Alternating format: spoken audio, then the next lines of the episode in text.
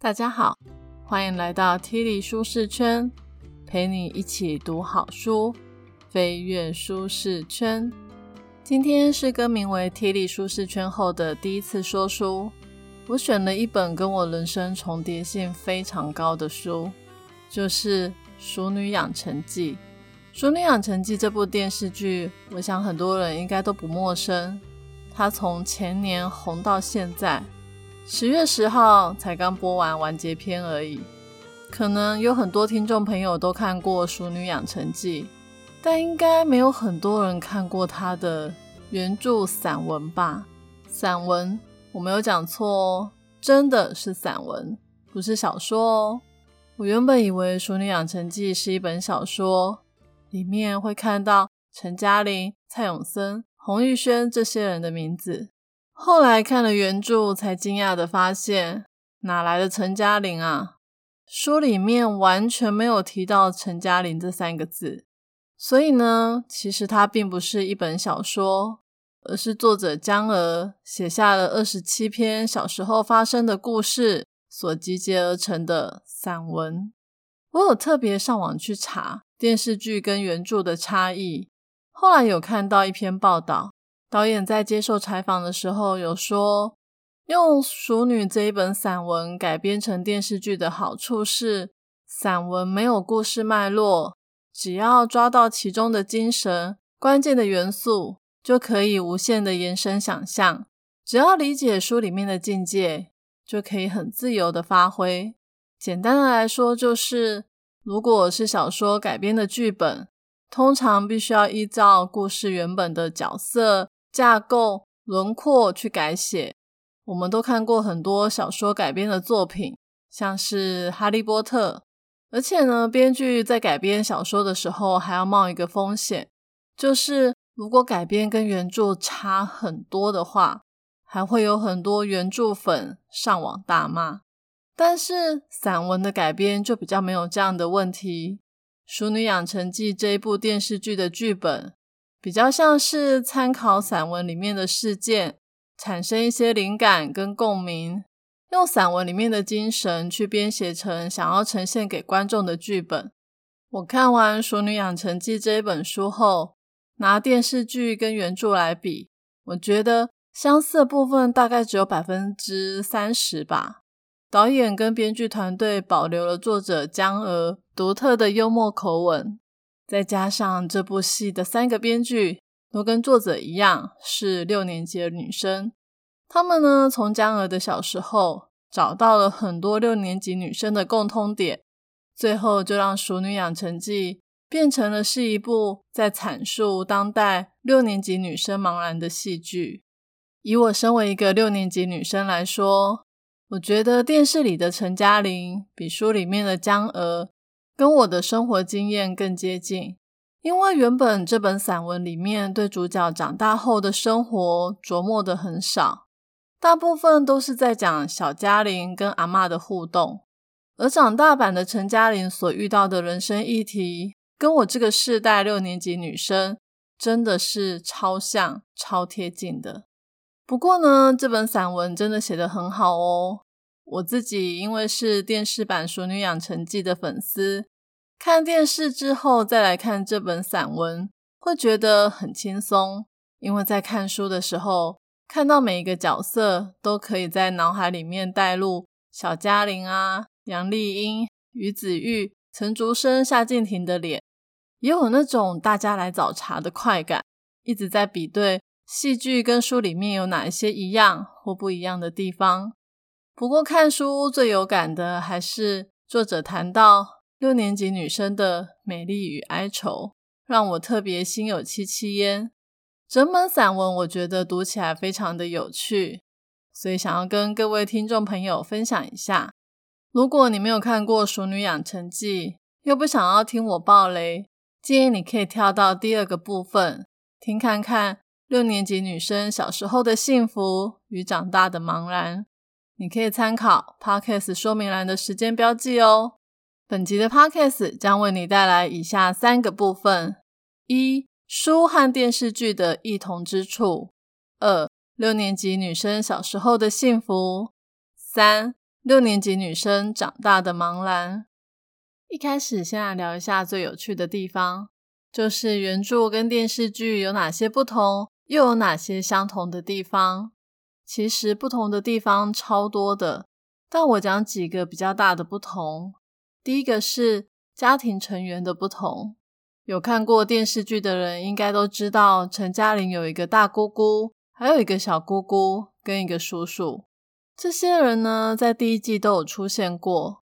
后来在第二季，我们才知道，原来陈嘉玲还有一个已经过世的大伯。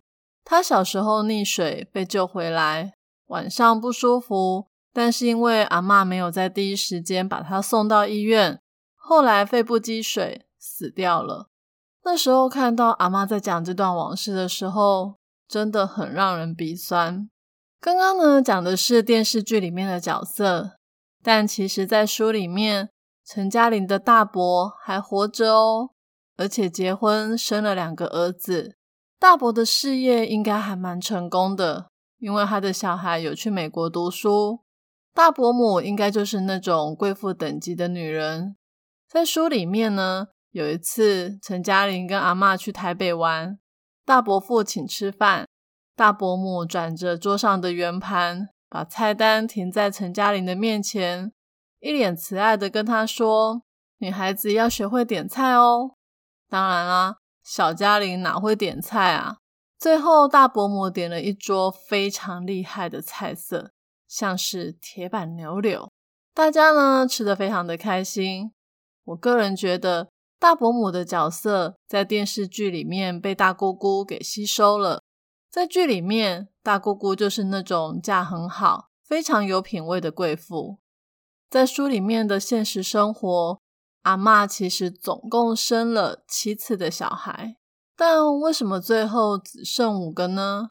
因为在嘉玲爸爸之前，大姑姑之后，有两个小孩出生不久就夭折了。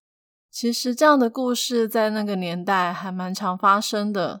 因为以前的医学没有这么发达，婴儿死亡率还蛮高的。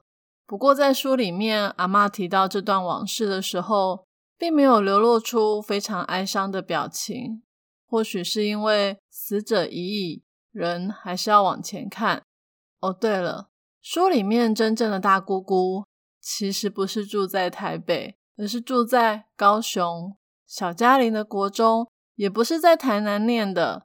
他是去高雄大姑姑家寄住，在那边读国中。还有大姑姑其实是生了一男一女，不是只有洪玉轩这个表姐哦。也就是说，小嘉玲其实还有一个表哥。大伯跟大姑姑跟剧里的设定不太一样以外，小姑姑的状况跟电视剧也不一样。有看过第一季，应该知道小嘉玲还有一个小姑姑。那个小姑姑本来与恋爱多年的男朋友都快要结婚了，后来却因为年纪太大，未来的婆婆怀疑她以后会生不出来，所以就分手了。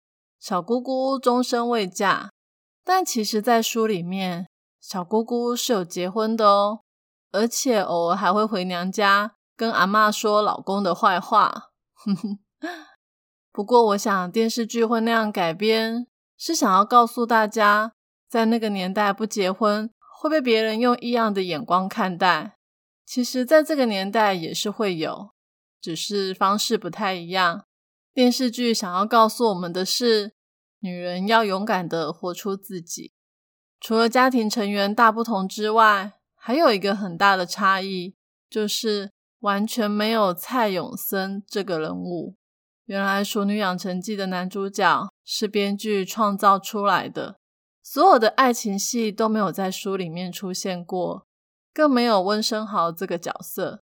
不过，其实我觉得剧组会这样调整也是蛮正常的，因为如果没有讲述长大后陈嘉玲发生什么事，怎么去对照小时候的她是怎么被养成熟女的，这也让我不得不佩服编剧们的创造力。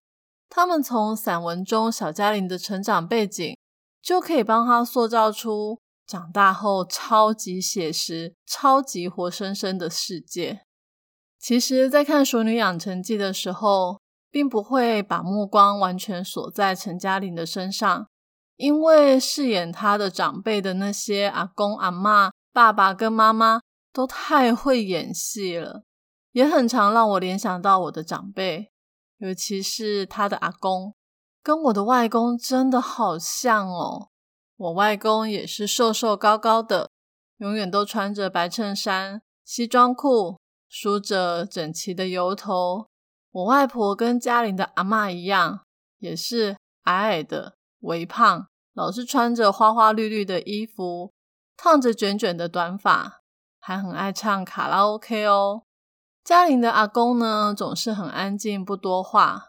有看过第一季的听众朋友，不知道还记不记得，在第五集的时候，阿公看到有警察来家里查户口名簿的时候，超级紧张的。警察要查户口名簿，他居然把族谱、账单。中盘的订单都给人家看了，一直解释说他们家人很单纯，没有做坏事，但明明就是一脸做贼心虚的样子，好像很怕下一秒就被警察抓了。我家女儿在看这段戏的时候完全看不懂，不就查个户口名簿吗？怎么感觉随时要去坐牢？我那时候还跟她解释半天，但是也讲不清楚。后来我在看《熟女养成记》这本书的时候，才知道来龙去脉。原来阿公在小时候的时候，曾经看过有卡车载着被布条蒙眼的村民，不知道再去哪里，但是那些人都没有再回来过。那个阴影就一直在阿公的心里。过了好几年以后，后来有一次，陈嘉玲的大伯从日本念书回来。居然傻傻的帮别人带包裹，结果入境的时候被发现里面有一本《毛语录》，就是毛泽东语录。这种书在那个年代可是禁书。后来阿公花了很多的钱跟精神，才让大伯平安回家。但是从那时候开始，警察就时不时的会来他们家关心一下。这也难怪，在戏剧里面。阿公看到警察会这么紧张，原来这些都是时代的痕迹啊！有看过《熟女养成记》的听众朋友，我真的很建议你们买这本书来看。页数不多，但每个故事都很有趣。如果是六年级的朋友，更会让我们回想起小时候的故事。当你被工作压得喘不过气来的时候，看这本书。会让你一秒回到儿时无忧无虑的日子，很舒压哦。接着第二个部分，就让我们回到民国七八十年，重温六年级女生小时候的幸福时光。我想透过《熟女养成记》这一本书，跟大家讲一下我们国小国中时候的生活跟现在有什么不同，也让你更了解我们这些六年级的熟女是怎么被养成的。第一个一定要提的就是讲国语这件事。陈嘉玲小学的时候，学校规定在学校不能讲台语，要是被老师听到，就要到教室后面罚站。陈嘉玲出生在台南，一般人讲话都是用台语交流，所以她常常会不自觉就说出台语。后来为了不犯规，讲话前都要先想一下，免得被老师罚站。这一点我超有感的。我爸妈也是讲台语，一直以来我们都是用台语交流。小时候只有在看新闻跟八点档连续剧时才会接触到国语。后来上了小学，我才知道原来不能讲台语。整个学校界还兴起了一个叫做“说国语”运动。我记得我们学校比陈嘉玲的学校更狠。我们是讲台语被抓的话。要在脖子上挂一个牌子，上面写着“我以后要说国语”这几个字，然后去绕操场一圈。现在想想，真的是很伤尊严的事诶如果在现代有小学生犯错被挂牌子绕操场，应该会上新闻吧？讲到说国语，我记得后来因为太常说国语了，所以偶尔在过年过节的时候。碰到很久没有见面的亲戚，就会很自然的说“伯伯、婶婶、叔叔、阿姨好”。结果没想到话一出口，马上就会被亲戚说“阿里喜瓦新因娜哦”，那北洋公歹意。其实不是不会说，是已经被国语训练到讲台语都不轮转了，很多词都是照翻，像是浪费钱就会说拢会钱，而不是说谋猜钱，也怕讲出来会被人家笑，最后还是会被贴上瓦辛伊娜的标签。不过呢，讲台语这个事，到我再大一点，居然就有不一样的变化。我一直以来都是在北部念书，讲国语其实也越来越正常。会听到同学讲台语，才会觉得很奇怪。但我弟可不一样了。我弟虽然在台北念二专，但是他交到了一群从南部来的同学，他们都讲台语，还觉得我弟很奇怪，怎么都讲国语。我心想。这些弟弟们难道没有经历过讲国语运动吗？后来我弟跟他们混了一阵子，台语变得超溜的。结果我弟后来去屏东念二技，他发现同学全部都讲台语，没讲台语还会被别人认为很拍到钉。还好他台语有练过，自然是交到不少的好朋友。现在。大家应该都知道，我们的小朋友念小学时都要选一门本土语言。我们家女儿一开始也是选台语，后来还选过客家语。时代真的不一样了，以前大家尽讲台语，现在会讲台语不只能交朋友，还可以炫耀。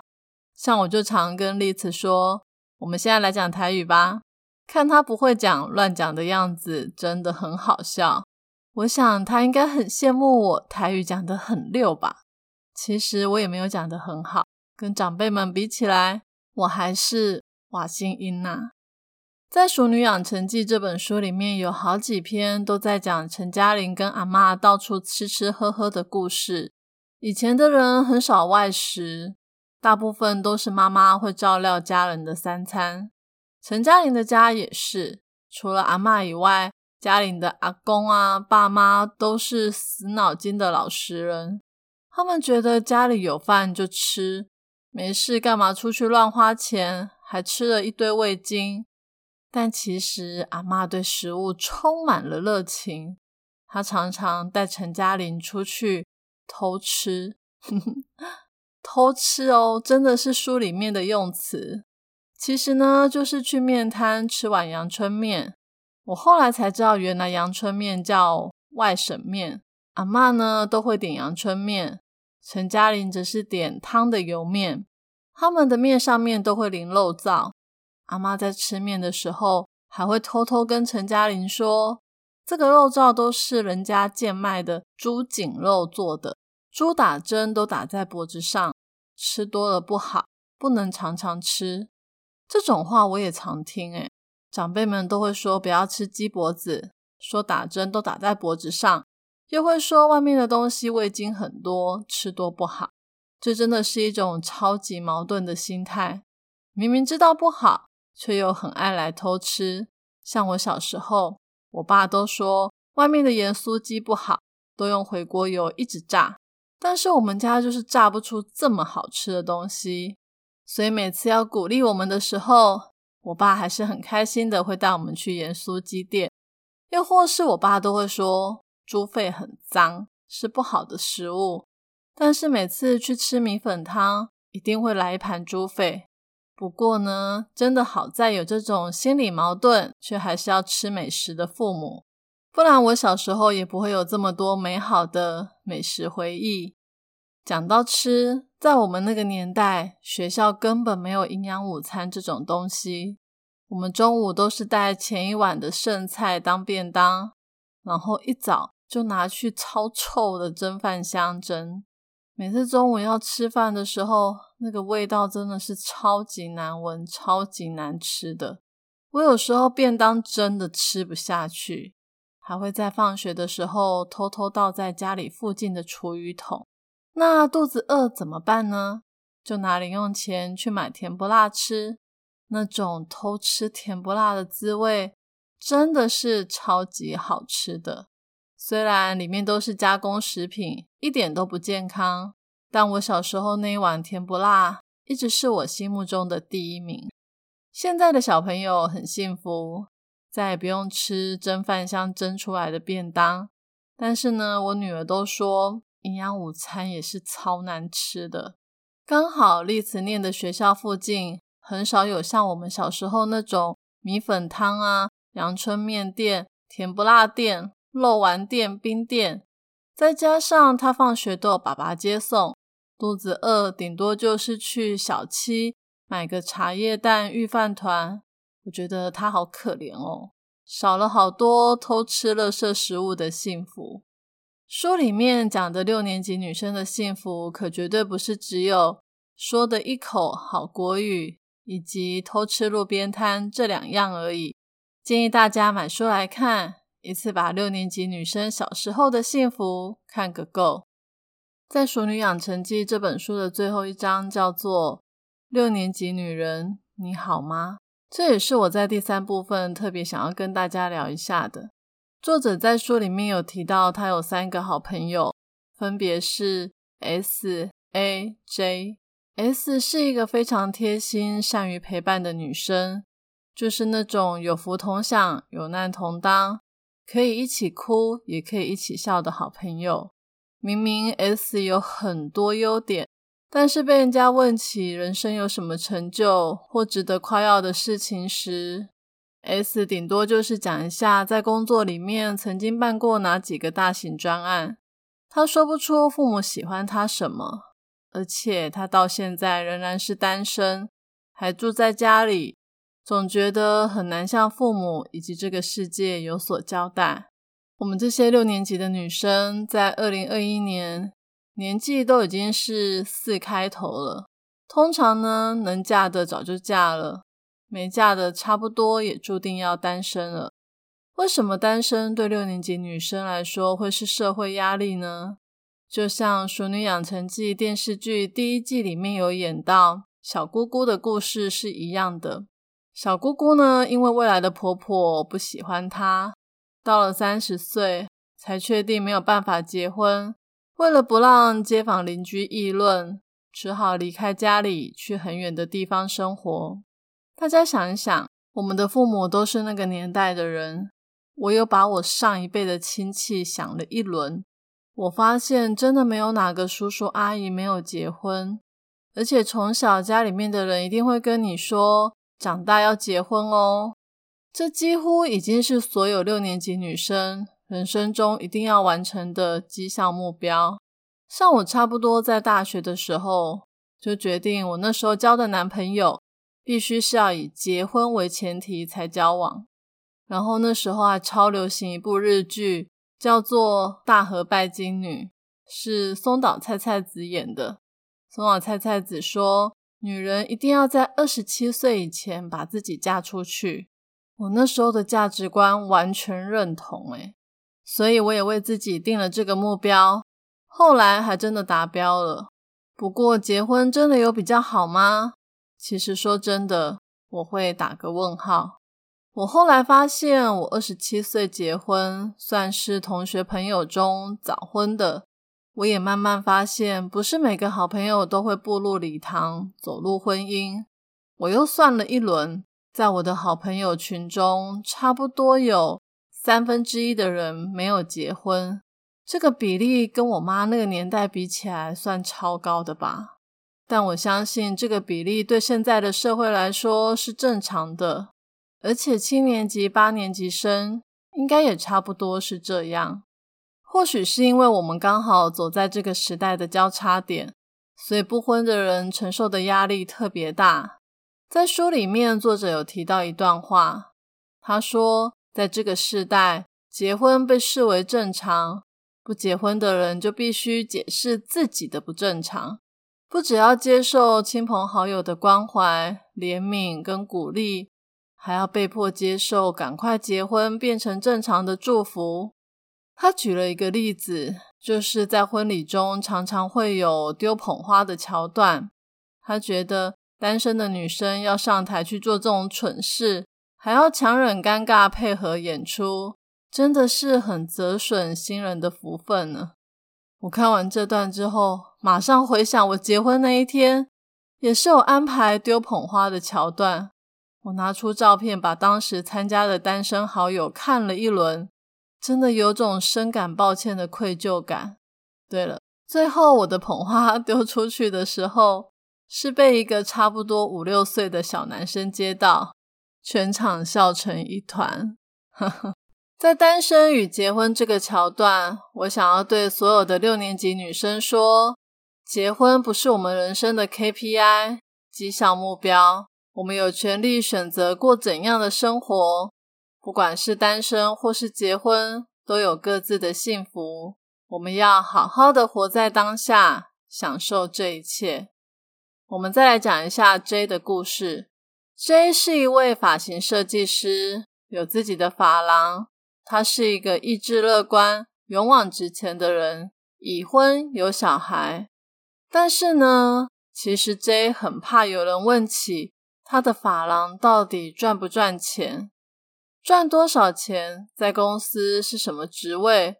我想也不是只有六年级女生会对这个问题感到特别敏感，因为这个社会就是这样，大家喜欢用头衔赚多少钱来当做衡量别人的标准。我其实也蛮怕被人家问说我赚多少钱，但是我却常听到长辈们说。那个谁谁谁在银行工作，在哪里买了新房子，开哪个名贵的轿车，常常出国去哪里玩，然后我们很自然的就会开始盘点自己的人生成就。像我没有房子，目前一家三口是租房子，车子也不名贵，代步用而已。出国总是去日本自由行，因为比较便宜。跟那个谁谁谁比，我输了。天哪，我都已经四十几岁了，怎么还混成这样？不过输了就比较不快乐吗？其实也没有诶，我还蛮满意现在的生活。我以前工作很忙，下班都超累的，根本不太有时间好好看完一本书。再加上工作压力大，晚上还常睡不着，身体状况越来越糟。现在呢，我从全职转为兼职，赚的钱比以前少。Podcast 做了半年，也没有什么太大成长，但是我觉得生活很充实。一个星期至少看完一本书，还可以说书给大家听。因为在家里的时间变多，我还可以睡个午觉，晚上也是睡饱饱，我整个人精神变得超好的。你说我输了吗？人生除了财富之外，心灵的充实、自我实现、身体健康、人际关系，这些都很重要。我们一天就只有二十四小时，只要不会饿死，拿更多的时间来追求自己想要的生活品质，对我来说是另外一种更值得珍惜的财富。所以，下次如果有人问你说你赚多少钱时，你大可以说。关你屁事！我的人生我自己做主，不需要你来为我贴标签。呵呵，我也只敢在这里才这么呛。长辈问我的时候，我还是会很弱的含糊带过。今天的说书就到这里，最后来讲一下看完这本书的感想。为了不剥夺大家看书的乐趣，我其实没有讲很多书里面作者小时候的故事，所以听完我介绍。如果有兴趣，真的可以去买书来看哦。书里面还有超多有趣好笑的事在等着你。今天我要送给大家三个人生礼物，分别是：一、重温小时候的幸福，会让你更有动力的往前进；二、我们有权利选择过什么样的人生，好好的活在当下，享受一切吧；三、财富不是唯一。身心灵的富足，让我们可以带着微笑走得更远。我已经把今天所有的重点内容都放在我的部落格 Podcast 的说明栏有连结哦。这一集的题目是：听完了这本书后，你觉得人生中最幸福的事是什么？欢迎留言跟我分享你的看法。愿上帝帮助我们更认识自己，更爱自己。活出上帝创造我们的价值，开心愉悦的走出一条属于自己的道路。T 里舒适圈，一周一本好书。我们下周见，拜拜。